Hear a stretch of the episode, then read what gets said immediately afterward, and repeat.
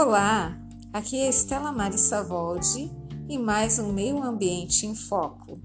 Hoje nós vamos dar prosseguimento ao episódio sobre responsabilidade socioambiental na pandemia da Covid-19. Estamos aqui com Nayara Trindade, do CDL de Jiparaná. Bom dia, Nayara. É um prazer recebê-la aqui no nosso podcast. Bom dia, Estela. O prazer é todo meu de estar aqui junto com você, é, falando de um tema tão importante. Nayara, a gente formulou algumas perguntas, então gostaríamos que você trouxesse para os nossos queridos uh, ouvintes uh, um panorama sobre a situação das empresas e dos consumidores aqui em Ji-Paraná. Então, em tempos de dificuldades como a pandemia, a transparência é bastante importante. Você acredita que expor as fragilidades e dificuldades pelas quais a organização terá que passar pode ser interessante? É, com certeza, é, Estela, a transparência ela é fundamental. É, e quando a gente fala de dificuldades e fragilidades, de expor isso, é, a nossa região, principalmente, ela tem uma característica que é uma cidade muito jovem, né, de empresas que foram fundadas aqui, em geral, médias e pequenas empresas, também prestadores de serviços. Então, as empresas elas são e entidades elas são praticamente uma família. Então, quando é, se expõe essa fragilidade, se abre um um diálogo, né, se mostra, é, consegue com certeza é, equilibrar melhor as opções, é, discutir melhor as opções e não tem uma fórmula, né? Tá todo mundo aprendendo junto. Então, com certeza, respondendo a pergunta, a transparência é muito importante nesse momento. É, Nayara, qual a relevância de os funcionários se sentirem mais seguros em relação aos seus empregos neste momento? Relevância total, né? É porque, é, primeiramente, quando a pessoa ela está com instabilidade no emprego, ela está se sentindo instável, é, a primeira coisa que afeta é a sua condição emocional, é, afeta o seu rendimento. Isso por si só já pode causar um problema de saúde, né? É, e ademais, essa pessoa ela para de comprar, ela para de consumir, então ela para de girar a economia que, consequentemente, vai agravando a situação. É, então, quando a, a, empresa, como a gente já falou, ela expõe sua, suas fragilidades, ela compartilha as suas tomadas de decisões, ela conversa com o colaborador a respeito disso, isso traz para ele um conforto maior, né? Isso faz com que ele se, sente, se sinta mais confiante, mais disposto e automaticamente, né, que as coisas fluam de uma maneira melhor. O que você poderia nos dizer em relação à higiene? É, qual a importância de a empresa colocar todos os profissionais em segurança, sem distinção entre cargos? Ah, as empresas em si é muito importante que elas adotem medidas de proteção para todos os colaboradores, independente de cargo. Porque é, esses colaboradores, se ele está trabalhando internamente, eles têm contato uns com os outros. Se ele está na frente de loja, como se diz, né, ou na rua, ele tem contato é, com os seus clientes. Então, é, quando a empresa ela adota né, as medidas de proteção de maneira extensiva, ou seja, estendendo a todos, ela está protegendo a si mesmo, a sua economia, os seus trabalhadores, a família deles e os clientes, e isso se torna uma corrente. Aqui na CDL, uh, como é que foi adotadas as medidas? Vocês estão usando álcool em gel? Qual é que, como é que está funcionando aqui?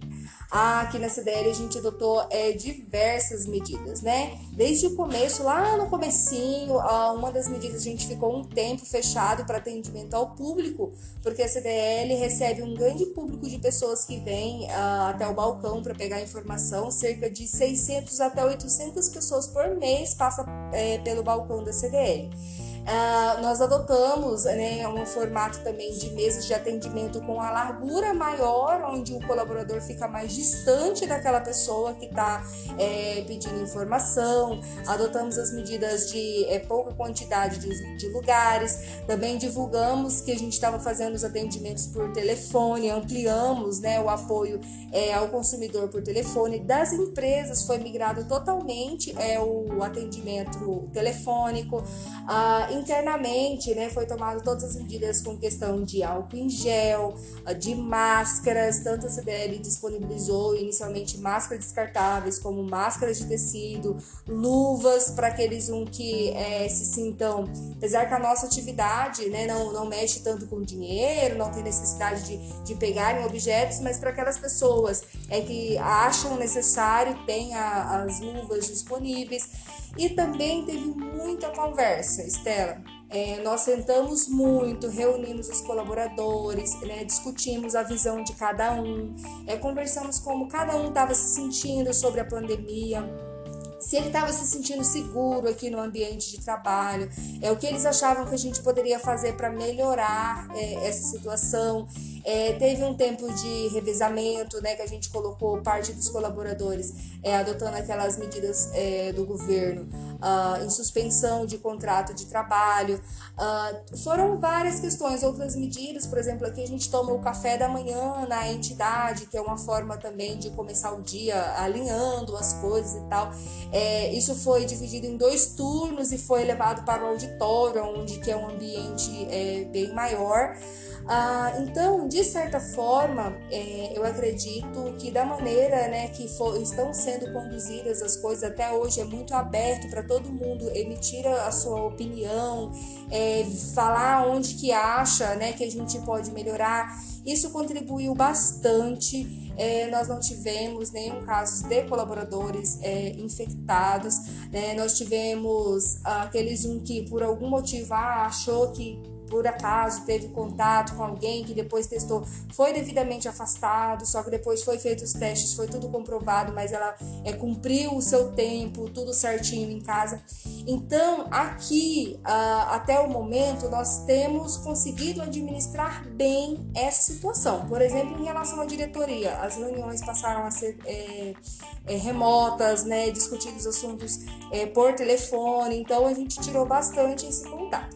Mas a gente sabe né, que tem muitas empresas que a CDL é a maior parte de atividade de escritório, né, e atendimento às pessoas. Mas tem muitas empresas que é, dependem de entrega, dependem de produção, dependem e que não é tão fácil é, administrar é, esse revezamento de colaboradores, porque inclusive teve alguns segmentos que aumentou a demanda, né? A gente vê é, segmentos de construção, por exemplo, e que foi colocado como é, essencial até por conta das reformas né, de hospitais e de centros de atendimentos, a construção ela ficou muito é, evidente né, nessa época.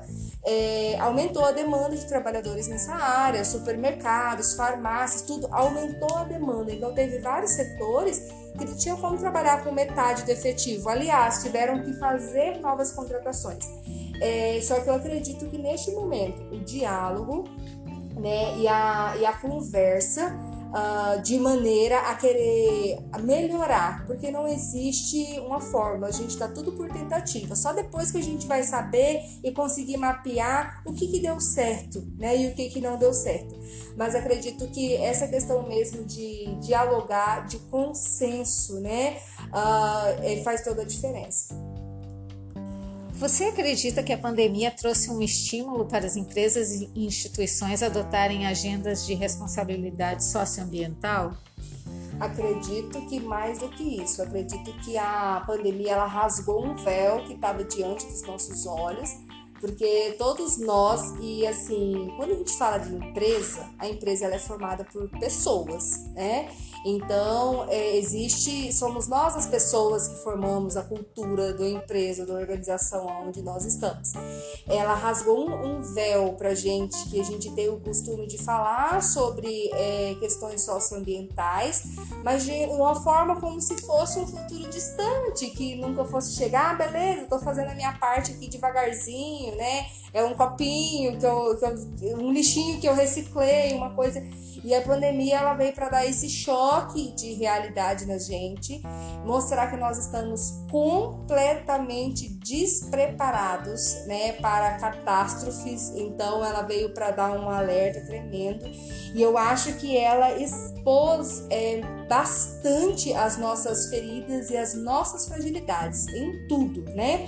É, mostrou aí a fragilidade da questão da saúde, é, embora a gente sa sabe que tem muitos incentivos é, para as empresas é, promoverem saúde do, dos colaboradores, é, nem todas adotam essas medidas. Por outros lados, também a gente entende um pouco, né, questão de cargas é, tributárias, etc., mas é uma cultura pouco difundida é, no Brasil, principalmente na nossa região. A questão, por exemplo, né, é, de fazer parte do salário do colaborador os planos de saúde. E nesse momento é, ele está fazendo muita diferença, né? Ah, embora que a crise de UTI esteja para todo lado, obviamente a pessoa que tem um plano de saúde ela tem uma chance maior, né, de se salvar neste momento. É, a questão é, de trabalhos remotos, né, flexibilidade de horário que era bastante abordado e já difundido, uh, só que também é, quando veio essa, essa necessidade, né, tanto da questão do trabalho quanto da educação de modo online, que já existia, mas quando a gente teve que encarar isso como a única opção, é, ficou evidente ainda o tanto que a gente, como nação, como país, tem que evoluir, principalmente na questão de estrutura, de tecnologia, né? Por questão é, hoje, beleza, a empresa vai flexibilizar devido à pandemia, vai colocar o trabalhador para fazer home office, né? Trabalhar na sua casa. Digamos aí que na melhor das hipóteses seja de trabalho de escritório, que é o mais fácil de, de flexibilizar.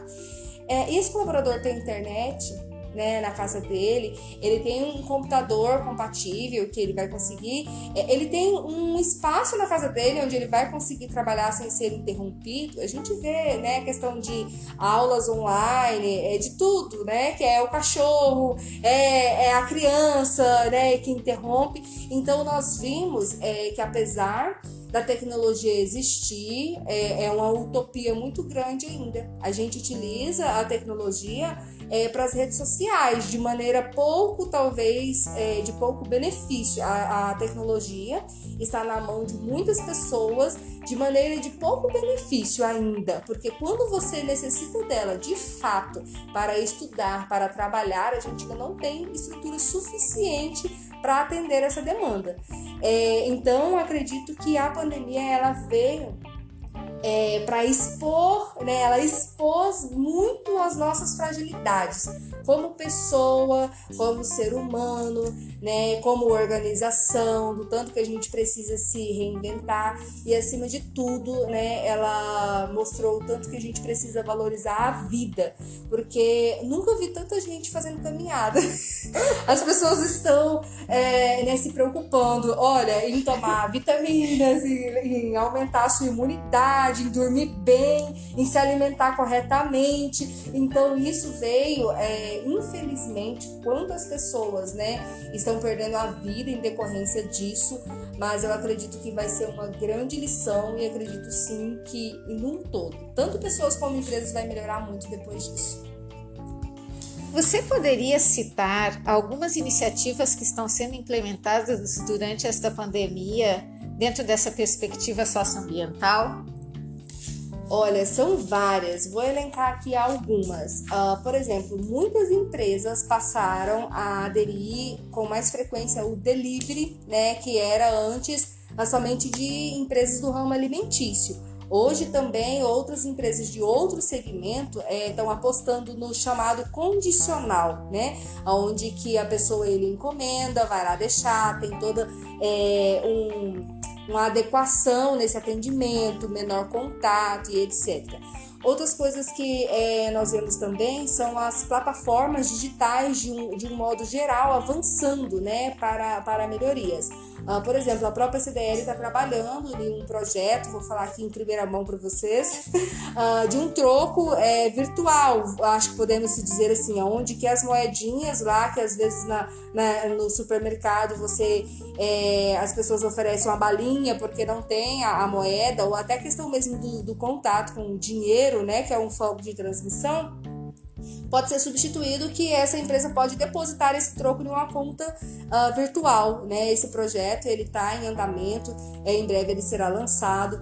A questão também é do banco de empregos que a CDL vai lançar em breve, totalmente digital, para não ter aquela questão do papelzinho para lá e para cá, além de diminuir a questão é, do consumo de papel, as pessoas conseguem ter acesso é, cadastrar os seus currículos, ter acesso a um maior número de vagas e as empresas também conseguem acelerar muito o processo é, seletivo sem antes ter um contato né, com essa pessoa, diminuindo é, essas questões e agilizando também os processos.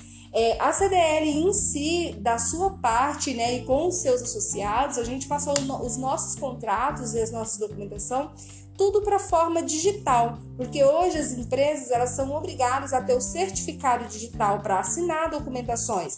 É isso era mantido somente no âmbito de transações é, governamentais com a Receita Federal, INSS, sendo que o certificado digital ele tem abrangência ampla, ele pode, ele substitui inclusive é, o reconhecimento de firma.